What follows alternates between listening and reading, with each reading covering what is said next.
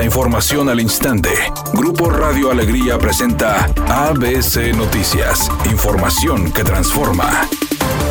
El comisario general de Fuerza Civil, Gerardo Palacios, aseguró que el enfrentamiento que dejó seis oficiales muertos en el municipio de Anáhuac, Nuevo León, fue un ataque directo contra su corporación oficial, agregando que el grupo que cometió el asesinato está identificado y señalando que han tenido 14 enfrentamientos con ellos y los han abatido en todos. Darle a la ciudadanía que esto no es un desafío al Estado de Nuevo León, sino que fue un ataque directo a Fuerza Civil porque llevábamos 14 enfrentamientos en contra de ellos y en todos los habíamos vencido. Habíamos logrado bajas y aseguramientos. Y así vamos a continuar. Pero esto fue una reacción muy focalizada a Fuerza Civil. La vacunación contra COVID-19 continúa este lunes en Nuevo León para los menores de 12 a 17 años, en modalidades drive-thru y peatonal, donde muy temprana hora padres de familia con sus hijos acuden a la aplicación de la primera dosis de Pfizer y se espera que siga hasta el 29 de junio, en los módulos instalados en Arena Monterrey y en el Macrocentro Comunitario San Bernabé, para los habitantes de Monterrey de 8 a 16 horas. Mientras en los municipios de Allende y Santiago también comenzó la vacunación contra COVID y rezagados de la campaña anterior de 15 a 17 años.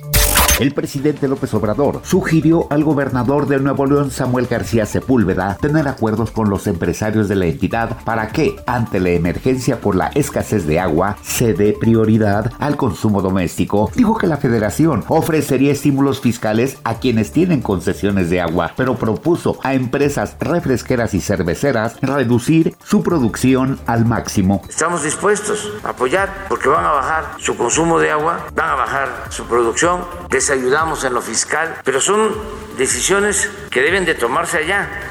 Editorial ABC con Eduardo Garza. La Profeco Nuevo León es inactiva e inoperante. Los abusos en los precios con la venta de agua embotellada están a la vista de todos. Los sobrecostos en los productos plásticos para almacenar agua es otro ejemplo. Y la delegación estatal de Profeco no actúa ni defiende a los consumidores.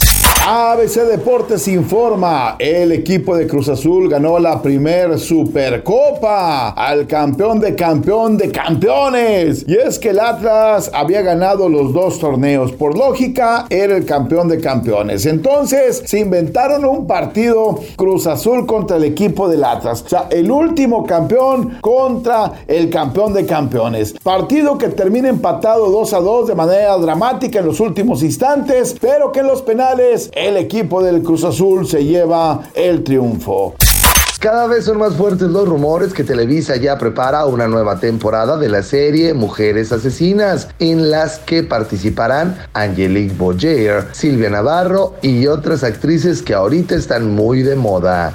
Es un día con cielo parcialmente nublado. Se espera una temperatura máxima de 34 grados, una mínima de 28. Para mañana martes se pronostica un día con cielo medio nublado. Una temperatura máxima de 36 grados, una mínima de 22. La actual en el centro de Monterrey, 30 grados. ABC Noticias. Información que transforma.